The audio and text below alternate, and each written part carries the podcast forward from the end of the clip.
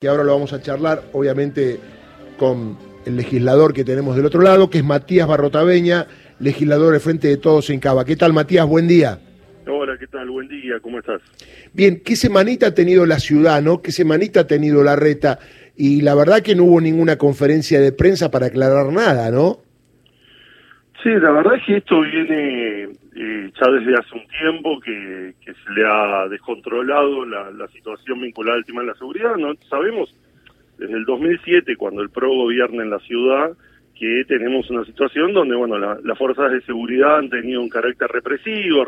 recordemos al comienzo de la gestión Pepín Rodríguez Simón montando una, una fuerza de choque que iba violentamente a desalojar a las personas en situación de calle después la represión en el Borda, por ejemplo, como otro caso que, uno pueda recordar, que terminó con balazos de goma en la frente de algunos periodistas, y así una serie de, represiones y también una actitud permanente de discriminación, es decir, hay una policía más amable que atiende a los vecinos de la zona norte, barrios como Recoleta, y otra que actúa como actuó en el caso de Lucas, ¿no? el, jugador de la Cifería de Barracas, que por portación de cara terminó muerto de un balazo en un esquema después de, protección que desnudó una serie, por ejemplo, una, una cuestión que era que, bueno, había más de 2.000 brigadistas en la ciudad de Buenos Aires que actúan de civil sin darse a conocer y en tareas que uno no, no, no tiene muy claro qué hacen. Todo eso después se les complica a partir de los audios de Alessandro, dos, recordemos también dos series de audios, una primera en el viaje pagado por el grupo Clarín, donde no solo eh, sería culpable del delito de dádivas por haber recibido ese viaje eh, que la ley de ética pública no permite en la ciudad de Buenos Aires, sino que lo hace con miembros del Grupo Clarín, Servicio de Inteligencia, miembros de la Justicia, el jefe de los fiscales de la ciudad, y los audios con su propia voz y confirmados por periodistas, por ejemplo, del Diario de la Nación, que eh, los muestran complotando para otros delitos, facturas truchas, eh, las agresiones y, la bienvenida en una alcaldía que le darían al jefe de la policía aeroportuaria.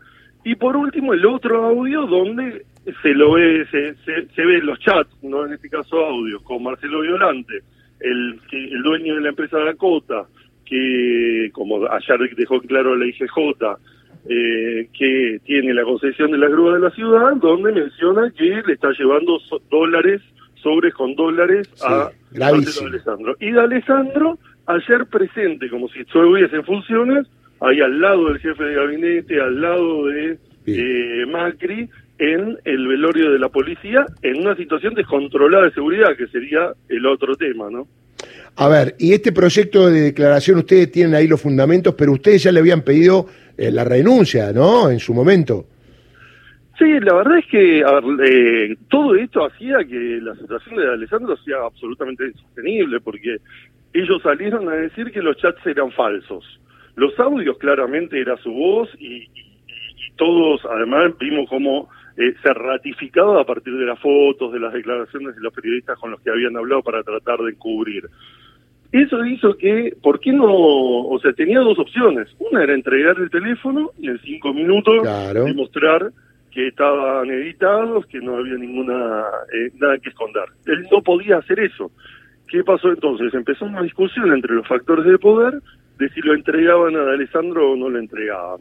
¿Por qué? Bueno, porque si se daban válidos esos chats y si se entregaba al funcionario por los audios que se producían, evidentemente conocen, como salían todos los diarios, que hay otro conjunto de audios a partir de ese hackeo que los obligarían a tomar la misma decisión en otros casos que no sabemos hasta qué altura del gobierno de la ciudad llegaban, ¿no? Porque Alessandro recibía esos sobres, pero evidentemente estaba montado en un esquema de recaudación que lo excedía a él. Entonces, a partir de ahí, a partir de la presión interna de Macri, Burrich y demás para que no lo eche, se tomó una decisión intermedia que es esta licencia. Pero esta licencia que alegó motivos familiares, pero que en realidad no lo es. Entonces terminamos en una situación sin ministro de seguridad. Durante el verano vemos el descontrol, claro. cómo se roban los micros en, en, en, retiro. Ayer tuvimos una situación de en, la boca con dos turistas. Eh, y sale eh, el, jefe de, gobierno hace 10 días a hacer una conferencia de prensa a decir que la ciudad es una maravilla en términos de seguridad, mintiendo con los datos y tratando de preparar el terreno como decir, bueno, esto es un logro de Alessandro. Igual tuvo... Los datos que da la reta son absolutamente mentiras. Igual tuvo tiempo para dar una nota en la revista Caras y salir en la tapa, ¿no? No sé si usted la pudo ver.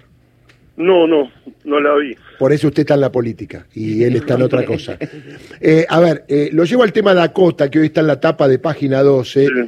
La verdad que todos teníamos que suponer si había una empresa que pagaba un canon de 55 mil pesos y recaudaba con el acarreo miles y miles de millones de pesos, que algo había en el medio, ¿no? Digo, eh, la verdad que ni siquiera fueron hábiles de por lo menos aumentar en todo este tiempo el canon para que, digamos, bueno, no vamos a desconfiar, pero si con seis o cinco acarreos pagabas más o menos lo que era el canon, Digo, todo esto que surge de la resolución de la IGJ está clarísimo, ¿no? Estamos hablando de una empresa fantasma, una sociedad anónima, que lo único que hacía era recaudar y no rendirle nunca cuentas al Estado de cuáles eran sus ingresos, de los balances, inclusive los impuestos que tenía que pagar, ¿no?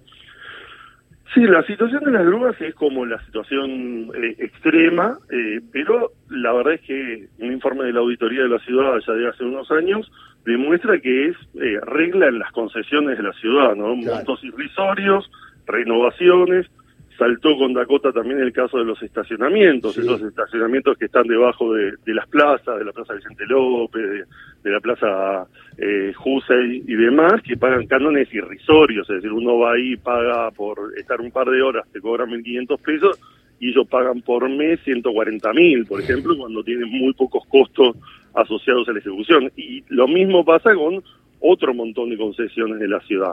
Este caso es una concesión que venía desde los 90, en la época de Grosso, que fue venciendo, que fue renovándose, que la legislatura varias veces llamó a eh, quitarla y que extrañamente se sostenía pese a ese canon irrisorio. Evidentemente lo que decíamos, que era que acá había algo más que ese pago de ese canon, bueno, queda corroborado en esos mensajes donde se habla de esos sobres de dólares a los que se llevaban a los funcionarios. Está clarísimo. ¿Y qué puede pasar con este proyecto de resolución donde ustedes piden que se nombre a alguien, ¿no? aunque sea interinamente, para mm, tener manos en lo que pasa en la seguridad en la Ciudad de Buenos Aires? Sí, ahí, a ver, eh, me refiero de nuevo a lo, que dijo el jefe de, gobierno, ¿no? El jefe de gobierno salió a decir que la Ciudad de Buenos Aires es la ciudad más segura de Latinoamérica. Lo hace sobre datos del 2022, que extrañamente es la única jurisdicción, la Ciudad de Buenos Aires, que no subió los datos al Sistema Nacional de Estadísticas. Y compara 2022 de la ciudad contra 2021 de otras ciudades. Si uno compara un año contra otro, evidentemente está haciendo trampa, pero además si uno ve las estadísticas del 2021, uno ve que hay ciudades como La Paz, como Brasilia, que son más seguras que la ciudad. Pero además hay un estudio de la Universidad de Cambridge que demuestra que durante la pandemia los delitos como el robo y el hurto bajaron a la mitad en todo el mundo.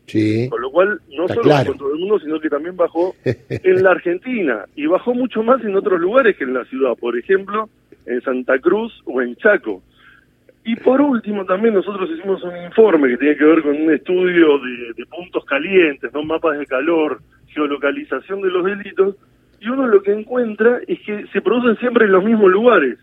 Por ejemplo, la cuadra donde se produjo el asesinato de la mujer policía es uno de los 10 lugares donde el delito se repite de forma constante, con lo cual lo que uno ve es que la inversión en tecnología, cámaras y la supuesta investigación que se hace sobre eh, ese mapa del delito no sirve absolutamente para nada. Entonces decimos, ante este descontrol hay que poner en funcionamiento las instituciones, como es el Consejo de Seguridad, hay que nombrar un ministro y tenemos que tener una policía que tenga una conducción política y no produzca escenas como la del otro día, la represión a los vecinos de Lugano. Matías, muchas gracias, estamos en contacto, te mando un abrazo. Muchísimas gracias, luego. Legislador del Frente de Todos en Cabo. Legislador del Frente de Todos en Cabo.